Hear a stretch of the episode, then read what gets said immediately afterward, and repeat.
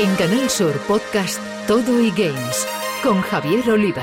Bienvenidos, apasionados gamers. Arrancamos Todo Games, ya sabéis, un contenido exclusivo en podcast de Canal Sur Radio en el que abordamos toda la actualidad de los eSports y los videojuegos en general, con una especial atención a lo que se juega en Andalucía.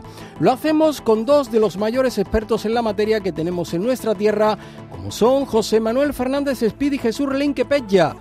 Compañeros, amigos y especialistas, un placer teneros de nuevo en Todo Games. El placer nuestro como siempre, Javi. Yo aquí ya apuntando la lista de los reyes, ¿eh? que ya están ahí. Ah, ya, ya están aquí, pero antes, como tenemos muchas cosas interesantes que contaros, vamos ya con nuestro sumario.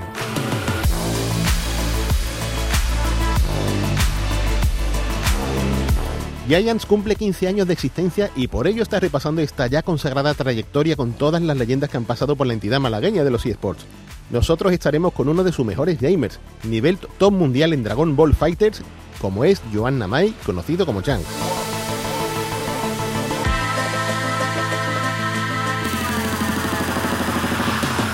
En las noticias de estos últimos días, como siempre, tendremos eventos, anécdotas, lanzamientos de videojuegos y de libros, en fin, un poco de todo. Abordaremos en Todo y Games una parte fundamental del videojuego que pasa muy desapercibida, como es la de los dobladores. Estaremos con uno de ellos, Daniel Marín, de la Escuela Aquiles Doblaje y Locución con sede en Sevilla. Para terminar, como es habitual, echaremos unas partiditas, esta vez al divertido y surrealista Supermarket Security Simulator y al flamante Football Manager 2024.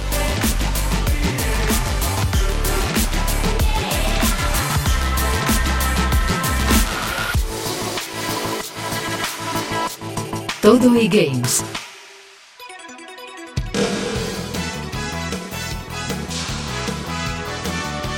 Giants, nuestro club andaluz en la élite de los eSport, acaba de cumplir 15 años de existencia, toda una vida en un mundillo tan reciente como el de la competición profesional de videojuegos.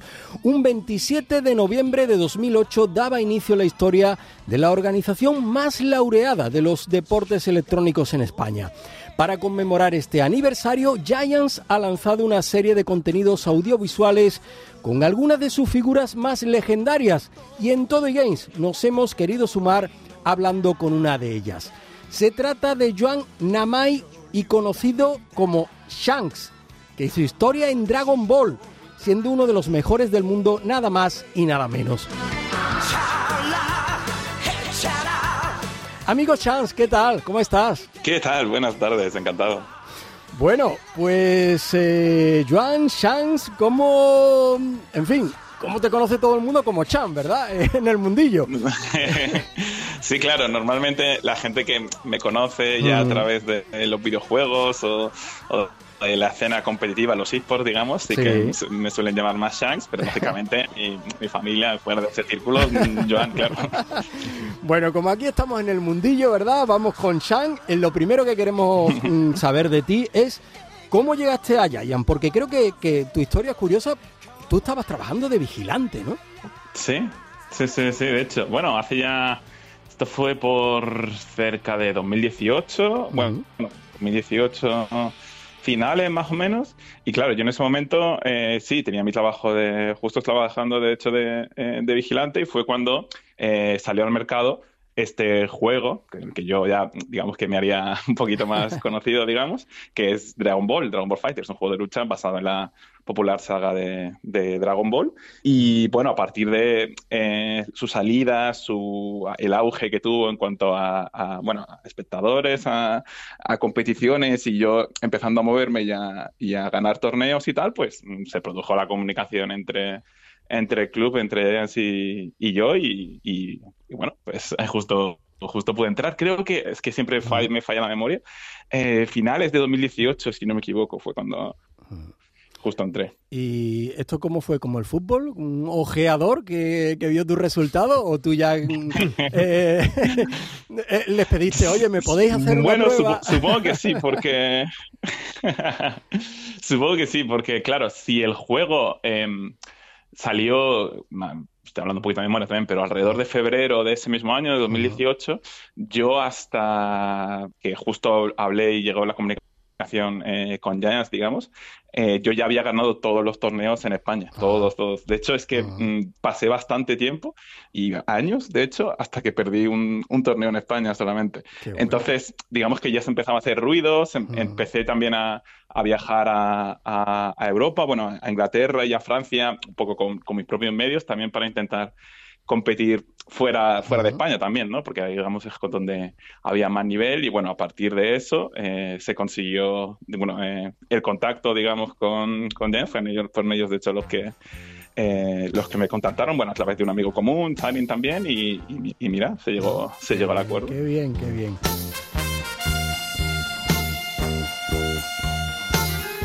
Bueno, Chan, te voy a presentar a nuestros especialistas y siempre aspirantes a gamer profesionales, aunque más duritos ya, José Manuel Fernández Speedy y Jesús Relinque Pella, que quieren saber cómo se puede llegar a ser leyenda de un club de élite como Giant, tal y como tú lo has conseguido. a ver si a los 70 años tengo posibilidad. ¿Qué tal, Chan? Eh, mira, estás hablando con. Encantado, ¿qué tal? Muy bien. Auténticos aficionados a Dragon Ball, que somos nosotros también, ¿no? Y me, encanta la, el que juegues a Fighters porque precisamente en, un, en el mundo de los esports, ¿no? que estamos tan, digamos, no saturados, pero acostumbrados siempre a, escuchar otros nombres, que, te hayas dedicado a este juego, pues, pues nos encanta, ¿no? Y, quería preguntarte de dónde te viene esa afición, si es porque te atraía el anime, si es porque eras fan ya de los juegos de Arc System Works. Mm, cuéntanos, por favor. Mm. Bueno, bueno, yo creo, que fue una mezcla, una mezcla de ambos, eh, de varias cosas. Yo para ese entonces, eh, si el juego salió en 2018, yo llevaba muchos años eh, jugando a juegos de lucha porque digamos que me gustaba el género. De hecho, había ido a algún par de torneos también, por ejemplo, de, Street Fighter 4, hablo ya de bastante antes, 2000, 2011, 2013, ese tipo de cosas, pero todo muy de forma local, digamos, siempre, siempre como un hobby. Entonces, a mí siempre me había traído cada juego nuevo que salía de The Assistant Wars también, porque probé otros juegos de, de, ellos, como Guilty Gear y, cosas así, siempre me han, me han llamado la atención como, como, desarrolladora.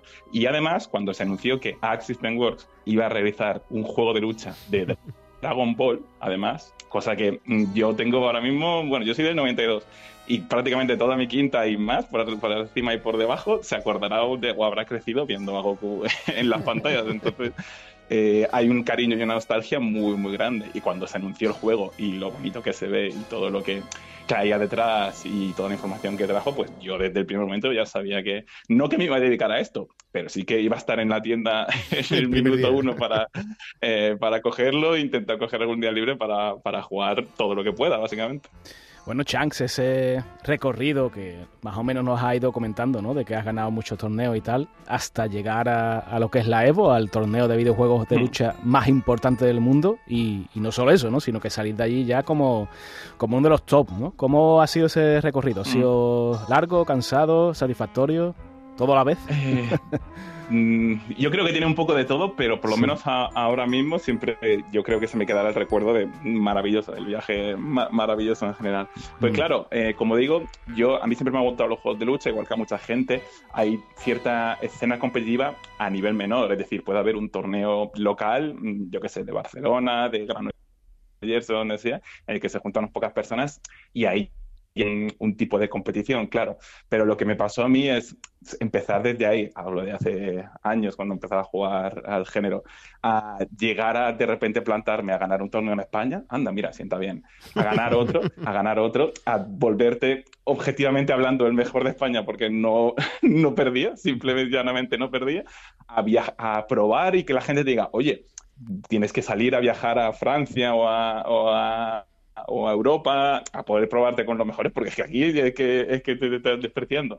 Entonces, ir poco a poco subiendo de nivel, digamos, llegó un punto en el que empecé a, hacerme un nombre también en Europa, a ganar torneos en Europa contra franceses, contra ingleses un montón, y luego ya con, la, eh, con el patrocinio de Giants y la ayuda eh, suya, empecé ya a viajar fuera de Europa, cosa que A la primera vez que me dijeron, por ejemplo, que eh, me iba a ir a Japón, a Tokio, a jugar un torneo de videojuegos, 20 horas de vuelo y todo, con los gastos pagados y todo, me costó bastante asimilarlo también. Y lo mismo que el Evo, que el Evo es en Las Vegas, bueno, he estado en, muchos torneos en Estados Unidos también.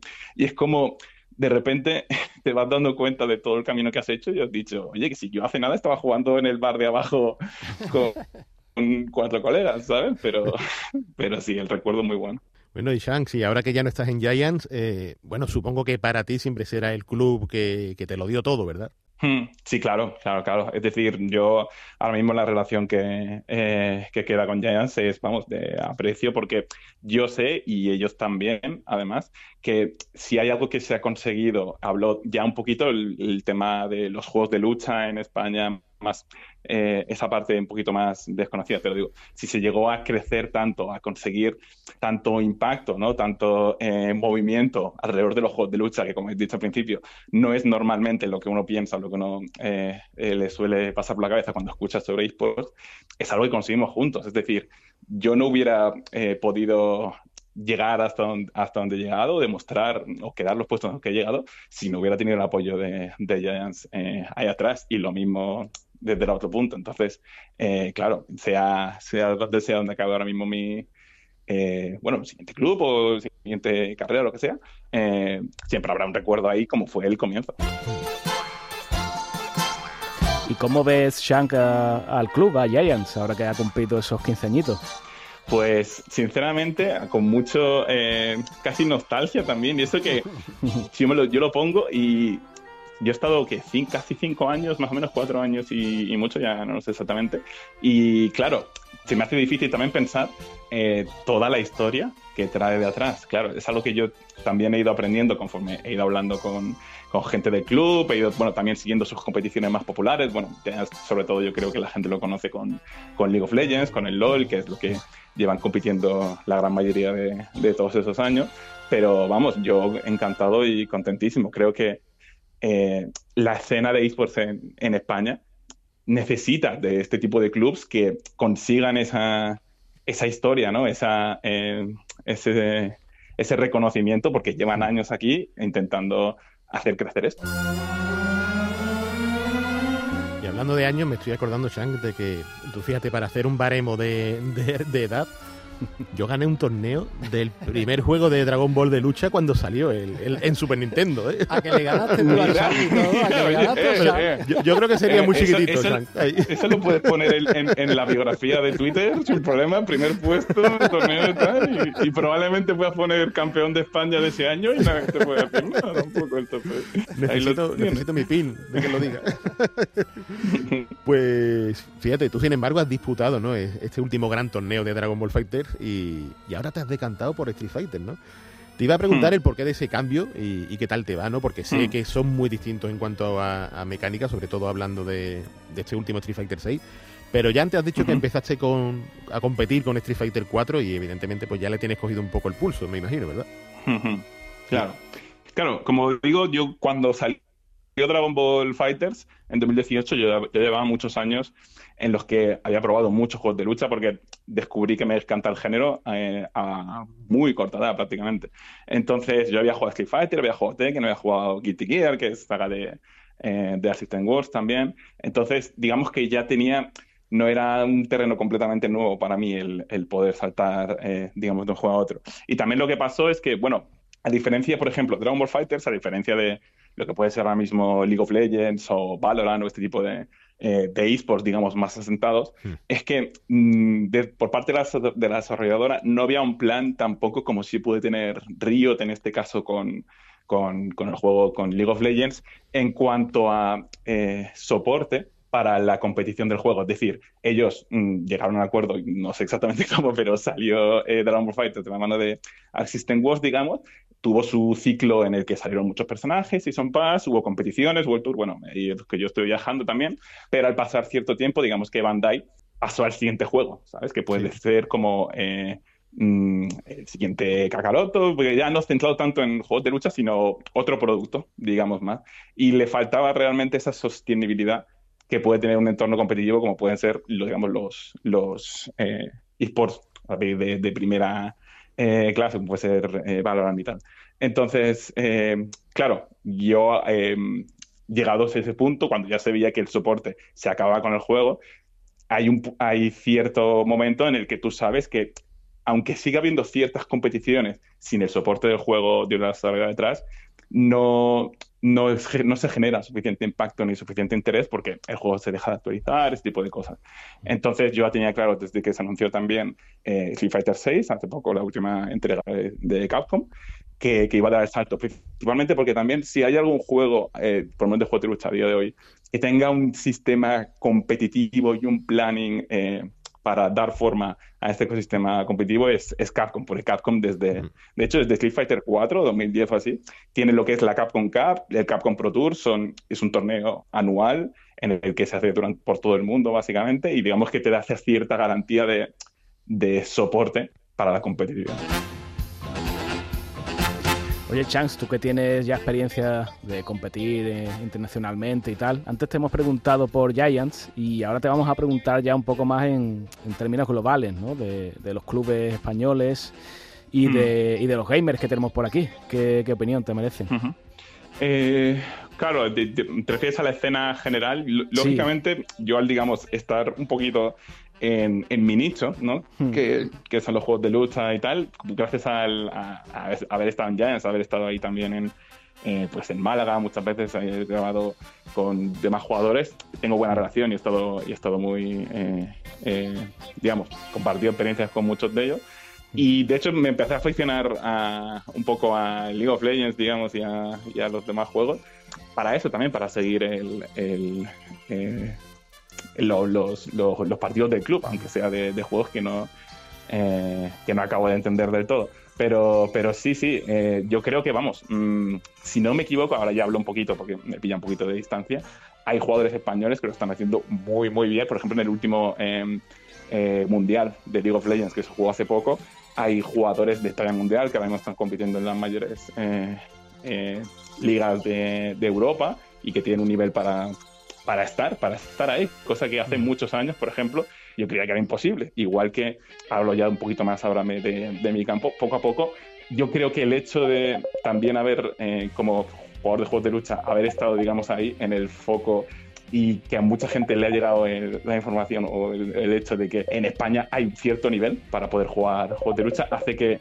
ya no en Street Fighter, sino en Tekken, por ejemplo, o en, o en otras otros juegos de, eh, competitivos, también hay gente que se anime a viajar, que se anime a intentar practicar, a intentar eh, llegar, digamos, a, a, ese, a esa meta de, de, intentar demostrar, de intentar ser mejor, de intentar poder encontrar eh, un hueco, digamos, en, en, en, todo esto de los juegos de lucha y me parece genial. Y antes de despedirte, siempre nos gusta saber que, a qué juegas normalmente cuando no estás preparando para la competición, ¿no? Yo intuyo que al Dragon Ball de Breakers no. intuyo que no. No, no, realmente, realmente no. Pues mira, supongo que será por, por eso mismo, por al ser los juegos de lucha tan frenéticos, tan, tan rápidos, tan a veces exhaustivos, porque yo tengo que tener ciertas eh, pausas entre entrenamientos, porque, porque es así. Eh, me gustan mucho más los juegos relajados, los juegos por turnos, los juegos mm, de historia mucho más pausada. Eh, es curioso, no, no, no me voy, no, no, dejo el, no dejo el, el mando stick después de jugar a un juego de lucha muchas horas y me pongo, yo que sé, a, a jugar el Elden Ring, a ponérmelo difícil, ¿sabes? De hecho, no, prefiero algo mucho más calmado y mucho más pausado. Yo creo que hay que encontrar un balance. El descanso del guerrero, sí, señor. Exactamente. Amigo Joan Namay, conocido en el mundo gamer como Chance, oye, enhorabuena por toda tu trayectoria por haberla desarrollado principalmente en nuestros Giants, que como decimos ahora cumplen 15 años de existencia. Y desde aquí, desde Toddy Games, te deseamos un futuro lleno de nuevos éxitos ahora en Street Fighter. Muchas gracias, un placer.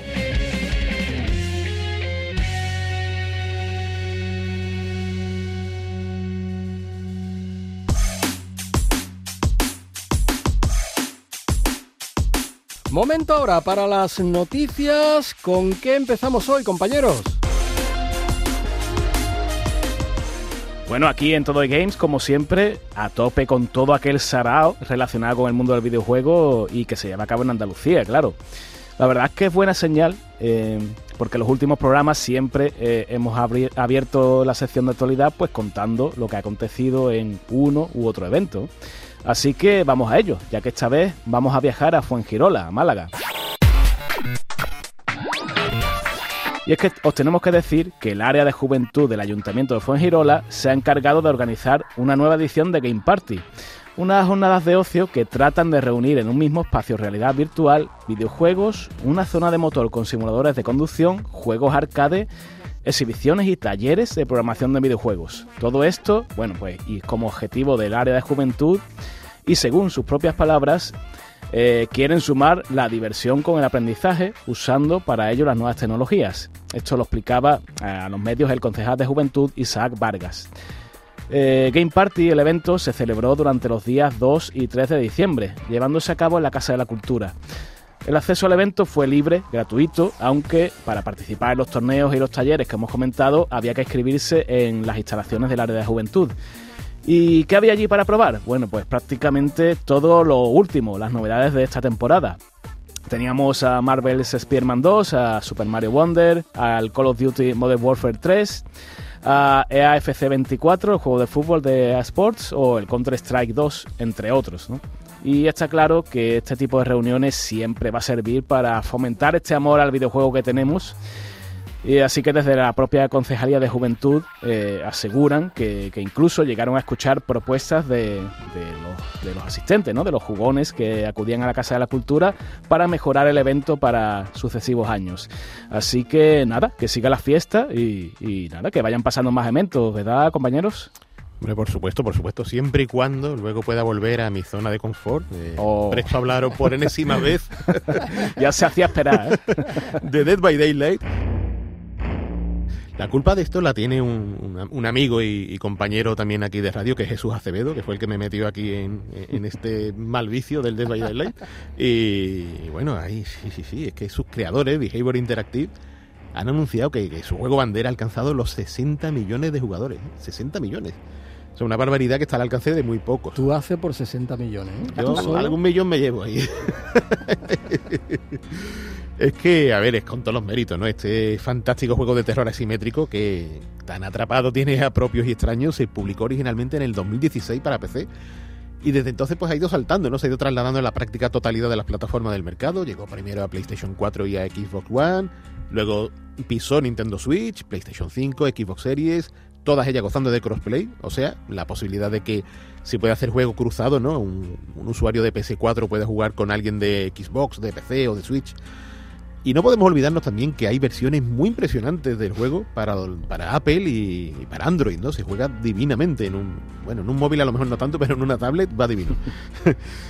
Eh, la cosa es que este hito que celebran sus desarrolladores y lo, lo, celebran con un código que pueden utilizar los usuarios hasta el 4 de enero y que regala un millón de puntos de sangre. O sea, son esos puntos que sirven para adquirir objetos, habilidades, ir subiendo de nivel a nuestros personajes lo mejor de todo es que dan 6.000 puntos iridescentes, que son aquellos que valen para comprar eh, cositas dentro de la tienda del juego, ¿no? Ropa nueva, skins variadas, eh, personajes nuevos y el código, tomen ustedes buena nota, es todo en mayúscula, sin separar, thank you for 60M.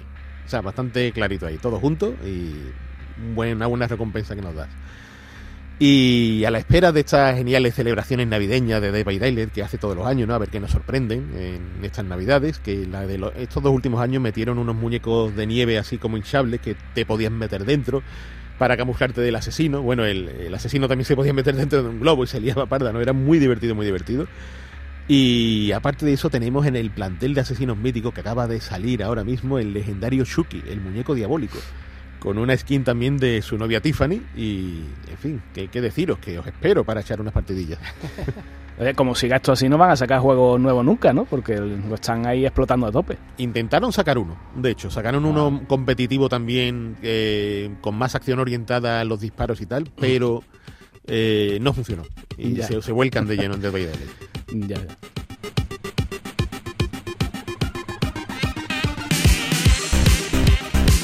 Bueno, nada, ahora nos toca hablar eh, de un libro.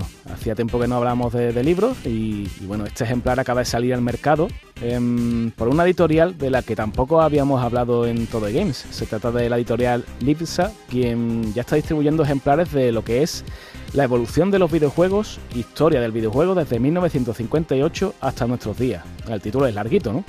Pero bueno, el, libro no es tan largo, ¿no? Porque tiene 240 páginas, está firmado por los autores eh, Nicolo Marcelo y Alberto Bertolacci, que de aquí no son, son, son italianos. Eh, yo, yo siempre he pensado que son un poco como nosotros, pero allí en Italia, ¿no? Pide allí con las manos juntando los dedos, lo típico, ¿no? Sí, estoy yo ahora mismo, haciendo el sí, y de exactamente. bene. Sí, sí. Bueno, pues más allá de, de las bromas, eh, bueno, es un proyecto que, que, trata de hacer algo difícil. hemos dicho en el subtítulo lo que, lo que trata, ¿no? Desde 1958 hasta nuestros días y condensar todo lo que ha acontecido en el mundo del videojuego en 240 páginas eh, no, es fácil y en este caso pues los autores que han hecho han dividido los capítulos en generaciones, ¿no?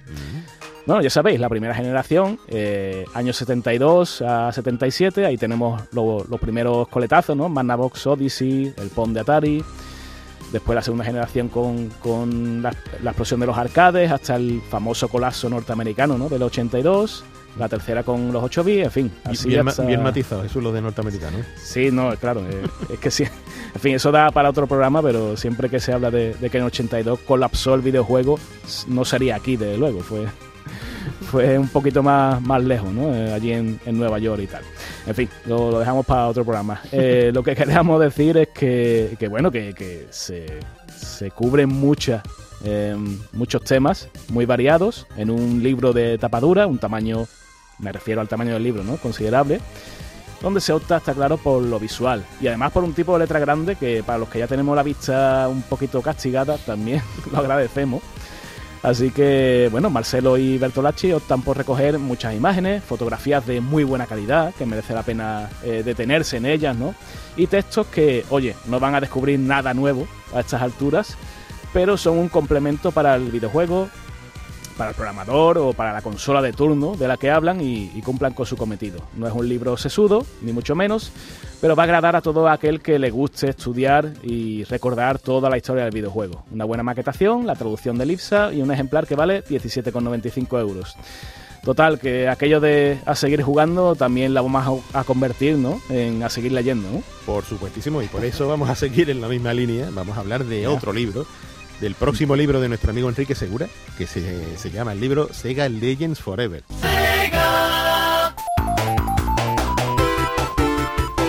Aquí Enrique, Enrique que estuvo aquí, amigo nuestro, y se pasó por aquí hablando de sus anteriores obras, pues nuevamente viene de la mano de la editorial Dolmen, a través de su sello Dolmen Games, y presenta un volumen histórico que rinde un apasionado homenaje a Sega, la, la, icónica compañía detrás de Sonic, de Outrun, Alex Kidd y demás maravillas de los entornos arcades y consolas, y repasa en ese libro su legado en la industria de los videojuegos.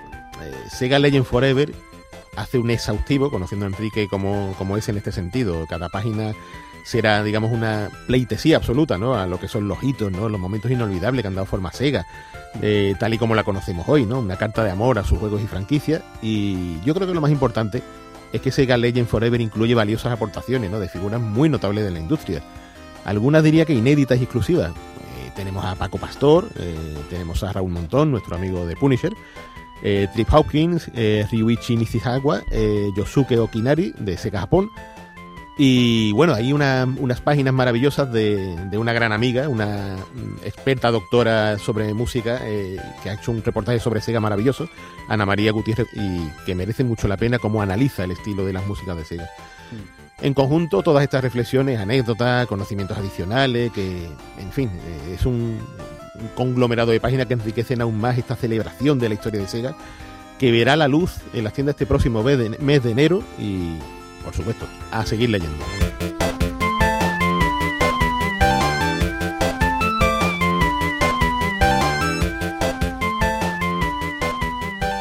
Todo y Games En Todo Games hemos hablado con todo tipo de profesionales relacionados con el mundo de los videojuegos, desde artistas, game designers, músicos, pero nunca os hemos presentado a los que facilitan que podamos disfrutar de nuestros videojuegos con las voces en perfecto castellano. Daniel Marín, responsable de marketing de Escuela Aquiles, doblaje, locución, viene a contarnos cosas muy interesantes al respecto de este apasionante mundillo. Daniel, amigo, bienvenidos a Todo Games. ¿Qué tal? ¿Cómo estás?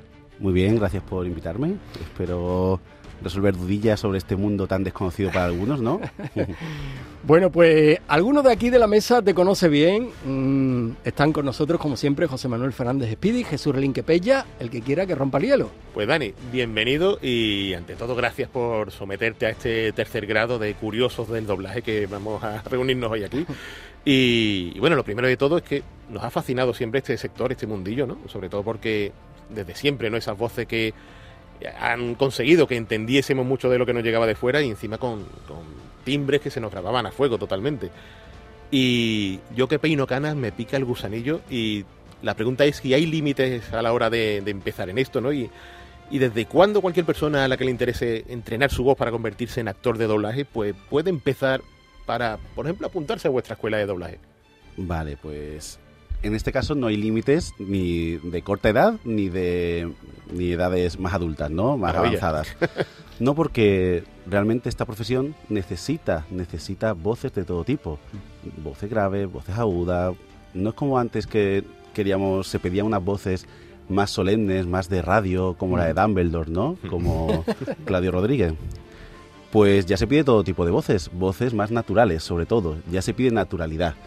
Y en cuanto a edades, si desde si si el, niño o la niña quiere empezar desde el principio o, los padres más bien eh, quieren meterlo ya desde el principio muchos niños que, que son modelos o actores de imagen ya quieren empezar en doblaje. De hecho tenemos en la escuela una, una chica que, que tiene 10 años creo y, y está aquí está toda la semana viniendo para formarse porque es algo más es algo más que, que le va a ayudar y sobre todo por eso, porque normalmente las, las voces de niños y de niñas las ponen actrices de doblaje ya adultas. Es lo más, lo que se ha hecho siempre. Menos algún caso en el que Netflix o alguna productora quiere que los niños suenen a niños, niños.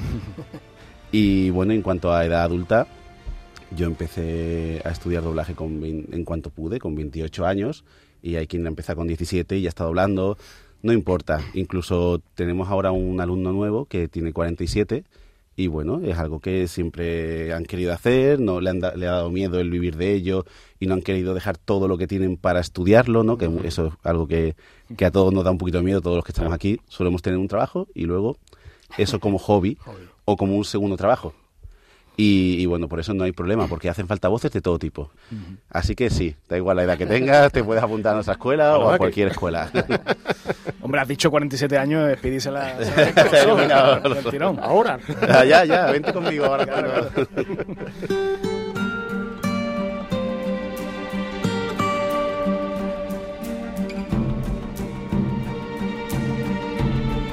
Pues a mí me resulta muy fascinante este, este mundillo. Me resulta también ajeno, por desgracia, no, he podido dedicarle tiempo a, analizarlo, a estudiarlo, a, ponerme al día y tal. En vuestro caso, Dani, bueno, nos consta que, en vuestro estudio em, habéis participado en películas, en series. Nos preguntamos si es muy distinto doblar un videojuego de una película. No tiene nada que ver. Lo único que tiene que ver es que hay que interpretar, pero el tratamiento de una película, incluso de una película a una serie, hay diferencias, sobre todo a ritmo de trabajo.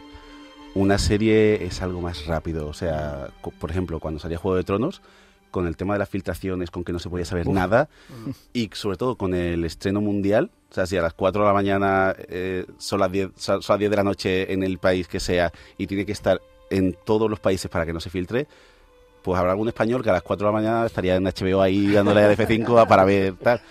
Pues en ese caso llegaría, llegaba el, guion esa misma mañana con horas de antelación, lo traducirían como podrían, lo adaptarían, lo ajustarían y esa misma mañana o tarde o a la hora que sea, pues doblaban, convocaban, convocaban a todos los actores, a todas las actrices y se doblaba mucho y muy rápido en caso de producciones de este estilo. Claro.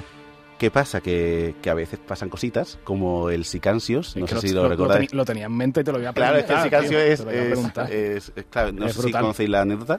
No, no la conozco, es brutal. Venga, la repasamos un segundito rápido. Eh, como no les llegaba el guion como tal para que no se filtrase, el, el traductor traducía de oído, de oído del inglés. Y, y, en la famosa batalla esta nocturna de Juego de Tronos que no se veía nada ni se escuchaba nada, o sea, ese episodio tan esperado y tan, y tan maltratado, ¿no? Pues hay una parte en la que ellos decían eh, sí cansías, sí cansías, o sea, ya no puede vernos, ¿no? Sí cansías. Y el hombre no entendió lo que decía y después dirán algo algo raro, en nombre propio, o algo así, ¿no? Algo un hechizo. Te dirán si cansíos, ¿no? Será si cansíos, ¿no? Y, y, tal cual, pues ahí con toda su... Tal, llegó el actor de doblaje y dijo, si cansíos. Y todos los que estábamos viendo la serie en nuestra casa dijimos, algo no son dos rackings, no sé lo que han dicho. Y luego ya, evidentemente, eso se hizo meme, llegó a todos lados. Entonces, las series se doblan a unos ritmos muy frenéticos normalmente. Y las películas, si la productora lo permite, lo, se dobla con tiempo, tranquilamente. Antes las películas de Harry Potter, que se doblaban con niños, pues tenían un mes para grabarlas tranquilamente. Tranquilamente, iba, se dirigía, tal, tal. Eso antes, sobre todo antes, se grababa mucho más tranquilo. Por el tema de la confidencialidad, porque era no había el internet no es como ahora que se filtra, se filtra todo muy rápido, ¿no? Sí. Entonces, antes eh, todo se doblaba muy tranquilamente. Y ahora no. Y las películas, menos, en las películas se suele tener más cuidado, porque es un producto que va al cine, es un producto que tiene que estar muy bien, muy redondo, las actuaciones muy, muy bien hechas, muy conseguidas. Y, y, eso, el cine más, rap, más lentito, más a fuego lento y la serie es un poquito más rápido. Y en el tema de los videojuegos es algo muy distinto, porque los videojuegos se suelen doblar por onda, por onda de sonido. Tú eres el actor o actriz de doblaje, llegas al estudio y bueno, una cosa que, se, que es tan válida como para esto como para otra cosa es que tú nunca sabes qué vas a doblar ese día en sala a ti te convocan, oye, que a las 8 de la mañana, sí, a las 8 de la mañana o a las 7, muy temprano siempre. A las 8 de la mañana tienes que ir a grabar con este director o esta directora. Y si eres más avispado dirás, bueno, pues voy a grabar esta serie que ya vamos por la temporada 4, ¿no? Pero hay veces que dices, yo, ¿para qué me va a convocar? No entiendo si este no me convoca nunca. Y tú cuando te sientes, cuando te sientas, no, no te sientas realmente, te quedas de pie. si, es una, si es un documental, te sientas, si no, de pie, delante del atril. Y bueno, ya te explica en ese momento el director de qué va la película, de qué va la serie y de qué va el videojuego en este caso. Y bueno, tú no sabes nada, no sabes de qué va el videojuego ni cómo es tu personaje, no sabes nada. Y en el caso de los videojuegos es aún más, es aún más exagerado porque a veces no ves ni al personaje. Hay videojuegos en los que, que no están terminados, que las sesiones de grabación empiezan tan pronto, una producción tan temprana, que bueno, tú, si el director o el productor se porta bien y, y te lleva un libro de arte, te lleva una ilustración de un personaje, un tráiler de un juego antiguo, un tráiler, algo, pero no, no, suele ser material definitivo, porque eso todavía está en producción. Todavía está montando la cinemática, todavía está montando el códex, todavía está montando lo que sea, ¿no? Y claro, entonces el director ahí es el que tiene que hacer un trabajo mm, de, de director artístico muy bestia para que tú suenes a lo que tienes que sonar sin tú tener al actor original la cara y los ojos, el personaje delante porque normalmente a la hora de doblar, doblamos sobre el original. En inglés, en francés, en las series turcas, ¿no? Lo de, lo de siempre. Tú te pegas al original, siempre. No solo a la voz, sino también a los ojos, a, la interpretación pura del personaje que tienes en pantalla. Entonces, en videojuegos tenemos la onda. Una onda de sonido que oímos, oímos el inglés o el idioma que sea, el, el ori que se dice, y tenemos que replicar esa onda en todo, en tono, en volumen, en todo. Tu onda tiene que ser un tiene que ser un clon de la otra, tiene que sonar igual. ¿Qué ocurre? Que como el jazz. Sí, exactamente, tienes que ir perfecto, claro. ¿Qué ocurre? Que hay veces que que si se trabaja con pocos recursos, luego pasan cosas raras, como he dicho antes, ¿no? Hay veces que pasan cosas raras, no suele, pero por ejemplo, si estamos jugando un videojuego al Uncharted o lo que sea y tú estás hablando con un personaje y lo tiene aquí, oye, sí, tal, cual, no sé qué. Y de repente le dice, espérame, y lo tiene en la cara. Mm. Y ahí dices, ¿por qué se gritan? Qué, qué cosa más rara, ¿no? Y es porque el actor de doblaje solo está doblando una batería de voces, un archivo de voces que están mm. reproduciendo en un reproductor. Y él si lo ha, dice, ah, espérame, pues será, tendrá que proyectarlo. Me ha sonado un poco proyectado, voy a proyectarlo. Pero, pero eso pasaba mucho en la época de, de Play 3 y Xbox 360, eso pasa mucho. Ya el doblaje en videojuegos se cuida, se cuida mucho más y eso se tiene en cuenta. Y eso tiene esa gran diferencia. Si tienen, como mucho puede que tengan una cinemática que aún no esté texturizada, que aún no tenga el fondo, que no tenga la iluminación, con mucha suerte tienes una cinemática no terminada por parte del estudio, sino tienes una pura onda de sonido. Y ya es el director el que tiene que hacer muy buen trabajo para decirte, mira, tú eres Solid Snake y Solid Snake habla así, así y asá. Y corregirte si te dicen, no, no, Solid Snake es más así, no es tan así. Y si se hace muy buen trabajo, pues va a sonar espectacular y no va a parecer que se ha doblado una onda de sonido, va a parecer que han doblado con el videojuego entero delante.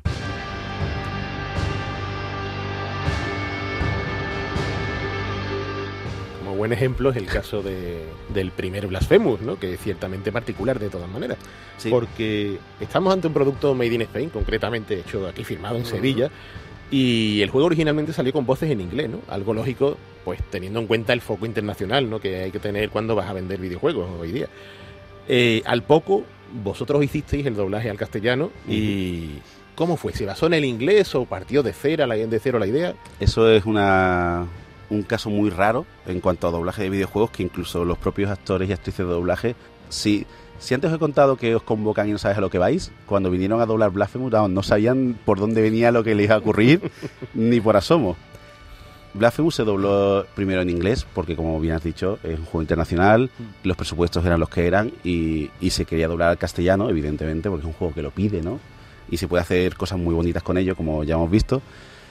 Y bueno, cuando llegó, cuando se vendió, ya hubo presupuesto, se consiguió, se hizo el reparto español y fuimos a grabarlo a distintos sitios, a Madrid, a Sevilla, a Barcelona, hay de todo. Se hizo un reparto de ensueño, un team dream, vamos, es que se eligió a dedo da igual de dónde fuese el actor, la actriz, da igual cuántas horas hubiese que convocarlo, da igual lo que costase, da igual. O sea, fue un reparto hecho a dedo por, por el director de la escuela, por Nico Quiles, por Enrique Colinet y por algún compañero más de, de la empresa, ¿no? Por el director, por más, por más gente del equipo de Green Kitchen. Pues en ese caso eh, se hizo un poco lo que, lo, que os, eh, lo que os he comentado antes. Se convoca al actor o a la actriz y se le llevamos un libro de arte, lo llevó Enrique, y le enseñaba, pues mira, este es tu personaje, tu personaje habla así, o sea, más que como... Es un juego pixel, es mucho más complicado. Ahí sí que no puedes doblar encima de, un personaje que se está moviendo así para adelante y para atrás y ya está, ¿no? Tienes que doblar, tienes que darle todo, tienes que darle todo. No se les puso el inglés. Nico les dirigió desde lo que se estaba buscando, desde lo que el personaje pedía, al margen del inglés.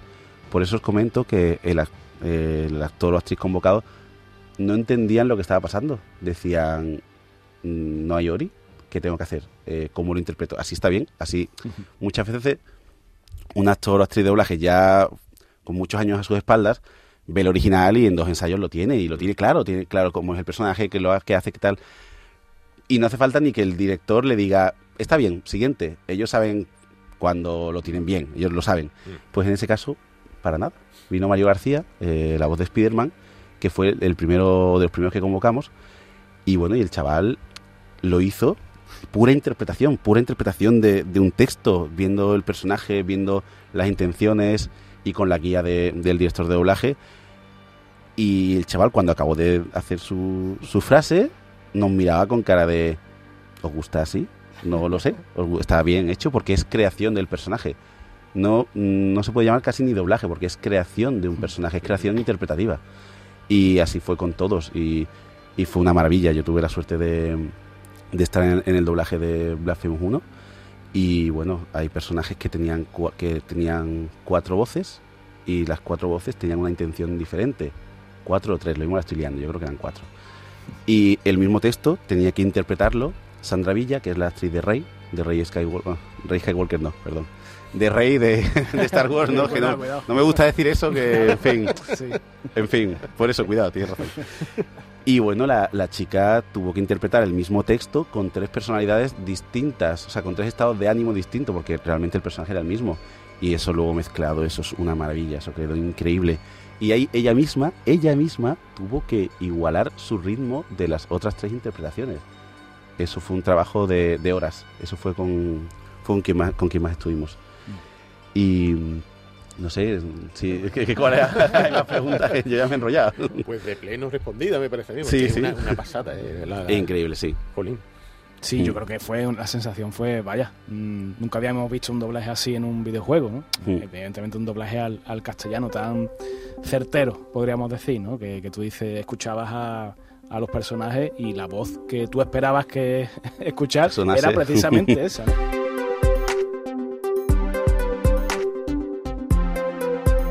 Eh, pero bueno, te queremos preguntar, Dani, ya que estás aquí, pues otros ejemplos de videojuegos que en los que hayáis trabajado, que entiendo que serán distintos ¿no? del trabajo de, de, Blasphemous, pero seguramente interesantes.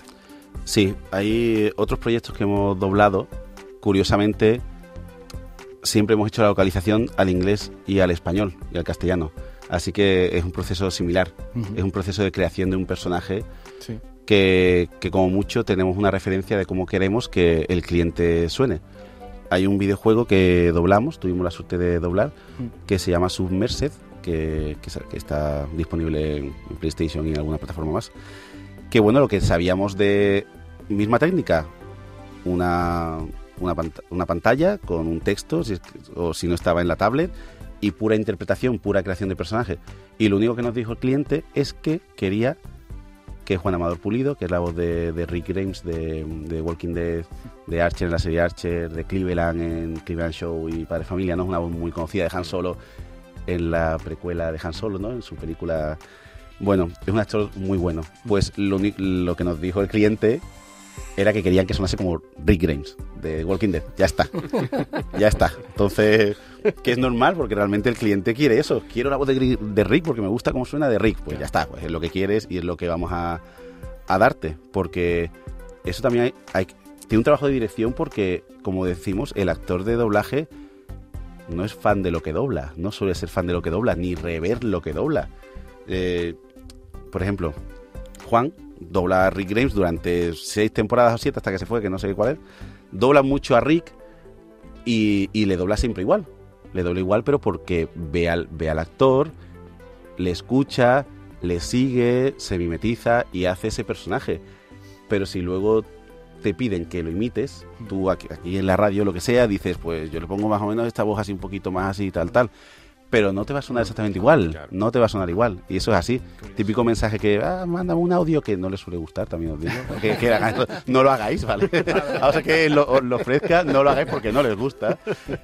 Eh, no suelen acordarse. Eso, esos mensajes de voz suena, sí, es él, pero le falta ahí un poquito, una vueltecilla. Un, un imitador. Claro, entonces los otros trabajos son de doblaje de videojuegos eran así, un reparto que pedía, hmm. que proponíamos, algún, algún cliente quería la voz de Samuel L. Jackson, quiero que esté sí o sí, el resto me da igual, el resto me da igual que sean de Barcelona, que sean de Sevilla, que sean de tal. De hecho, hay muchos de nuestros alumnos han sido convocados para doblaje dirigidos por, hmm. por Nico, por la escuela. Hmm. Siempre alumnos bien formados, que suenen bien y que suenen bien no vamos a, no hemos colocado a, nadie nunca porque haya sido alumno nuestro, evidentemente. Si ha cumplido los requisitos, se le ha convocado. Mm. Y tendemos, tendemos mucho a contar con actores de doblaje de Sevilla, porque estamos en Sevilla y hay que, si no vamos a tirar, no vamos a convocar a, convocar a gente de Sevilla, ¿quién lo va a hacer? ¿no? Evidentemente.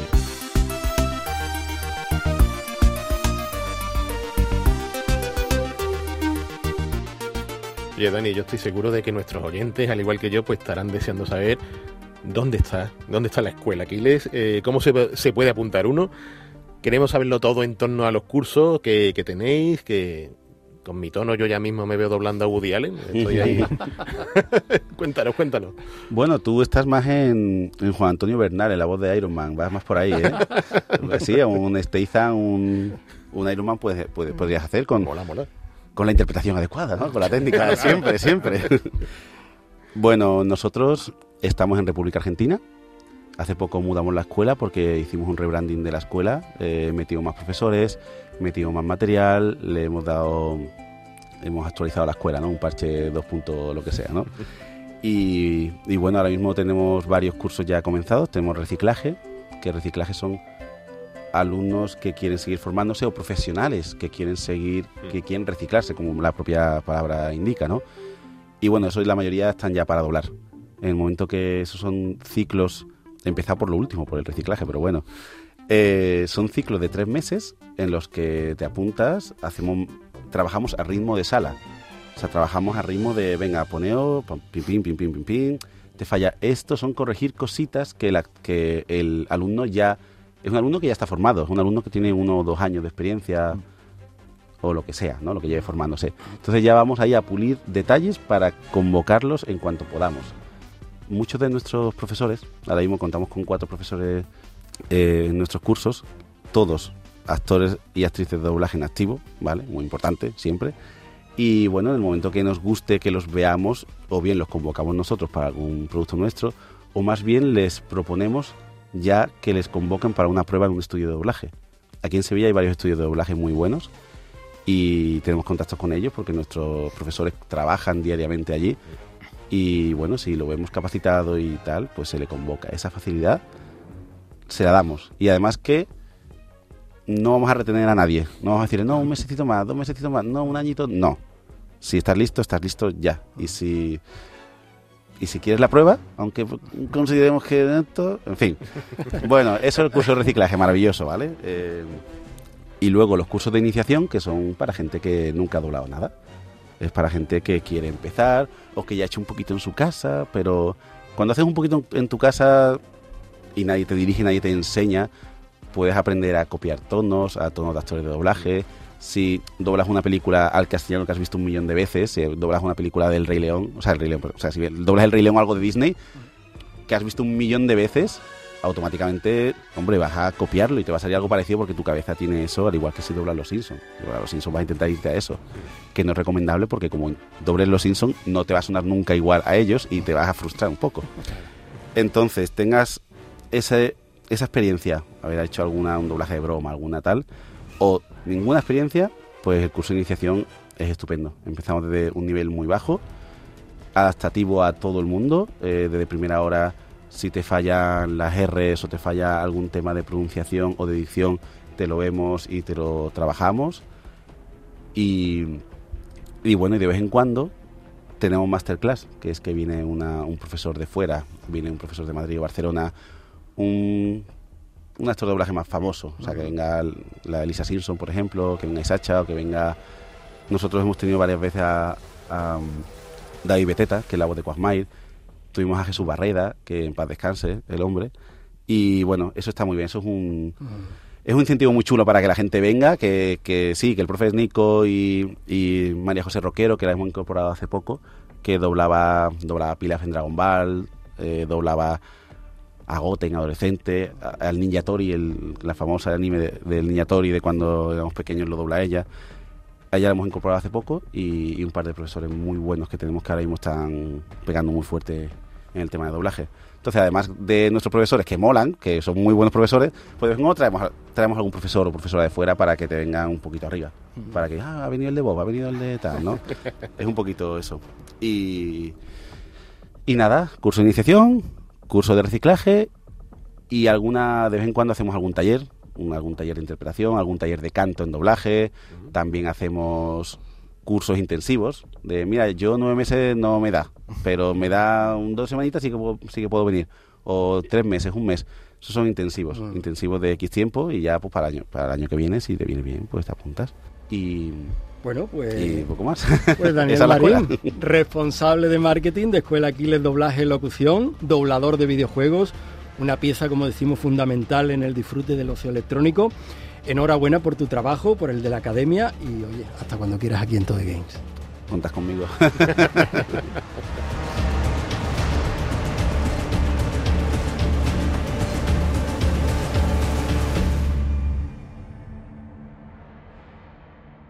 En Canal Sur Podcast Todo y Games con Javier Oliva.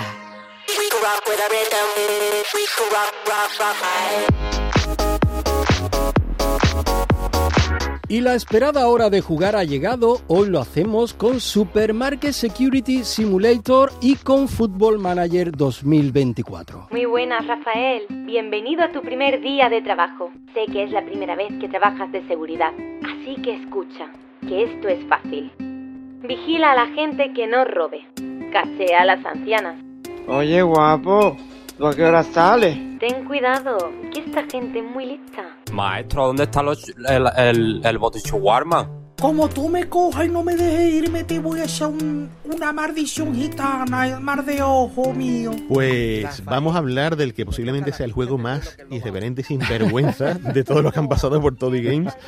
Y bueno, y eso que alguno ha pasado así con más cara que espalda, algún jueguecillo gracioso, ¿no? Sobre todo Jesús el de chiquito, el de chiquito.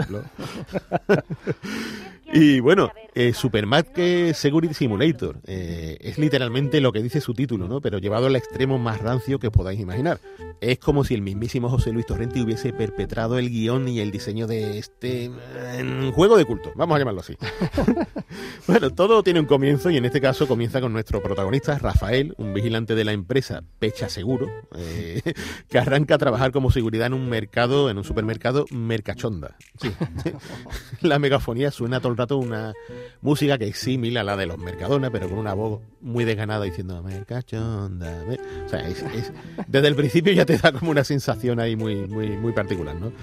Y lo primero es que la jefa de la agencia del trabajo nos indica que debemos estar pendientes de los ladrones. Y, ojo, esto es literal, dice, como esos viejos que meten las cosas en el bolso y luego dicen que no saben cómo ha acabado eso ahí. Y más cosas, porque el juego es un no parar de burradas, a cual más bruta, con momentos que si no fuera porque estamos ante un humor casposo a tope, pues posiblemente hablaríamos de una obra machista, racista y todo lo que termine en ista, o sea, una cosa como dicen ahora muy funable. Un torrente total. torrente, torrente total. Mm. O sea, es, mm. en fin. Lo digo para que la gente vaya con esa precaución que es una ironía y que no van en serio. No va a herir, no va a herir. El autor eh, he hablado con él y, no, no va, él va a hacer gracia Francia, ¿no? Como aquel que dice, ¿no? ¿Y de qué va el juego, no? O sea, tú, tú lo ves en 3D, me hecho con el Unreal Engine, eh, ese aspecto tridimensional, y ahí está, con nuestro vigilante. Eh, tenemos que registrar a los sospechosos, vigilar si vemos al personal meterse cosas en los bolsillos. Os pongo el ejemplo de que podemos parar a un cliente, entre comillas, este cliente, ¿vale? Y que este empiece a amenazarnos, en plan de como te cojas la feria te rajo y cosas, pero así, así, ¿no? Cositas por el estilo. Y eso a hablaros del jefe de esa sucursal de Mercachonda, un tío rancio con un hablar absolutamente asqueroso que nos dará más de una fatiga. Habla, habla así con la lengua metida, ¡qué jovencito eres! Así diciendo ese tipo de frases.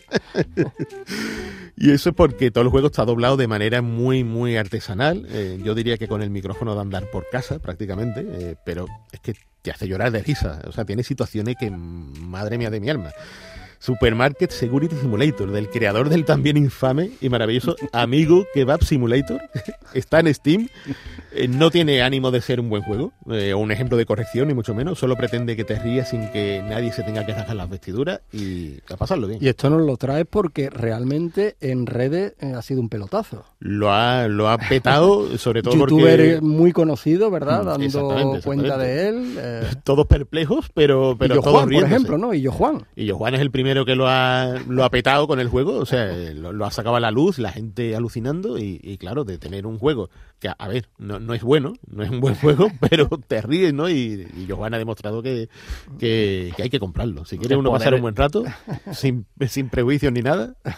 Eh, poder mediático, ¿no? Que tienen los youtubers, que cualquier cosa que retransmiten, pues multiplican, ¿no? Su mm. difusión. Claro, sobre todo si con el punto extravagante que tiene este Supermarket Security Simulator, ahí lo tiene todo ganado con un youtuber de por medio. ¿Esto qué? Un hombre tocándome, maricones. Tú le revisas el ticket y como tenga algo que no haya comprado. Esto no es mío, esto me lo ha echado un niño seguro ahí en el carro. lo esposas y para el calabozo. Estate atento de las cámaras de vigilancia. Cuidado con el gerente. Recuerda que es tu jefe. Yo soy Francisco. Qué jovencito. Y estará atento a lo que hagas. Vamos a uno mejor, ¿no, Peche? bueno, a ver, uno más serio, por lo menos. que yo me queda con ganas de jugar ¿eh? al, al mercachón de este, pero bueno. Eh, nada, vamos a hablar de, de, de fútbol.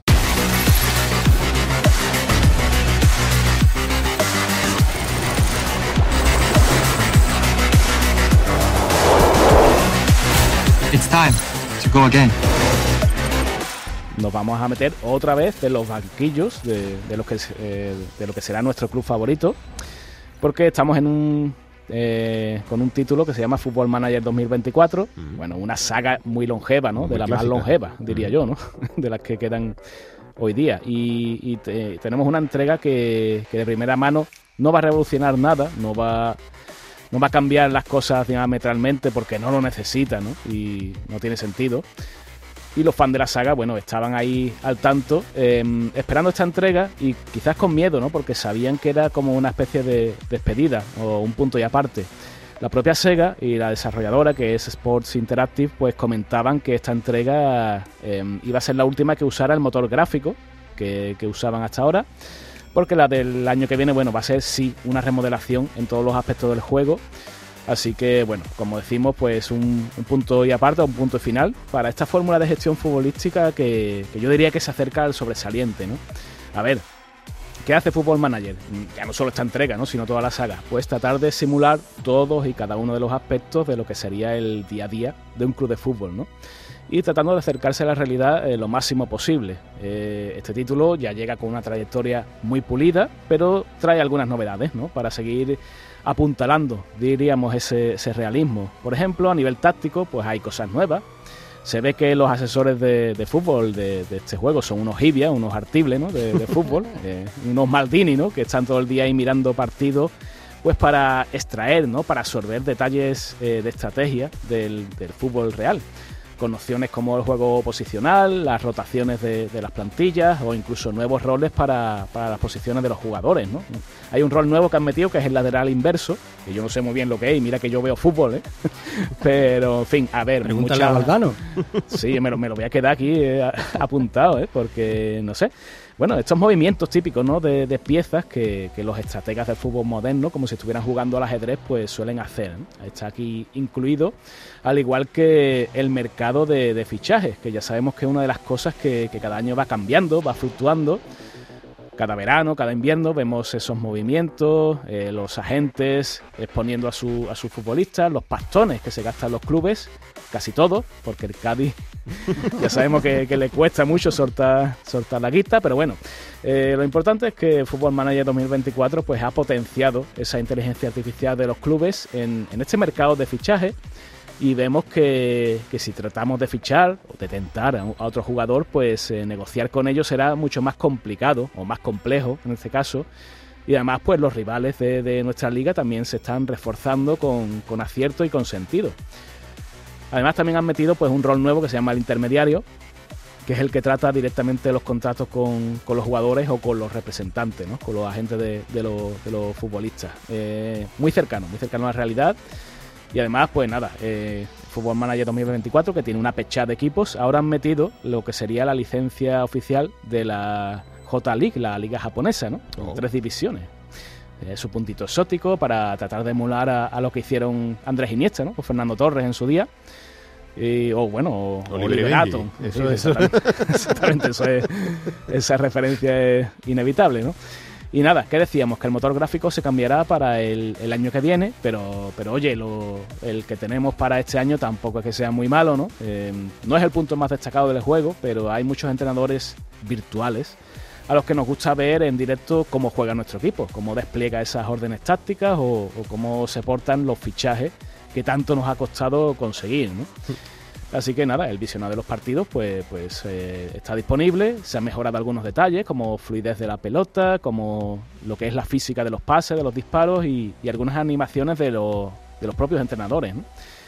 Mm, vamos a terminar recomendando este Football Manager 2024, está claro, ¿no? Para los melancólicos, los nostálgicos, esos que le dan un besito al, al manual del PC Fútbol todas las noches, con añorado Michael Robinson en portada porque, bueno, aunque no sea, como decimos, un, cambio de tercio, no tenga demasiadas novedades, yo creo que siempre merece la pena apostar por, este simulador, o este, mejor dicho, manager de gestión de fútbol, porque está claro que es el más potente que hay ahora mismo en el videojuego.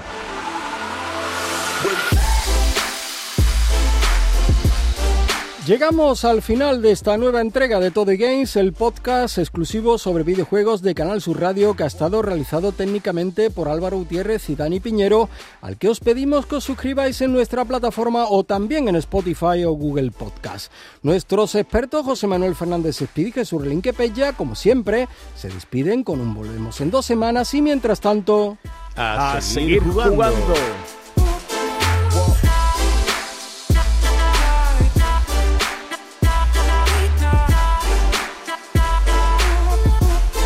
En Canal Sur Podcast han escuchado Todo y Games con Javier Oliva.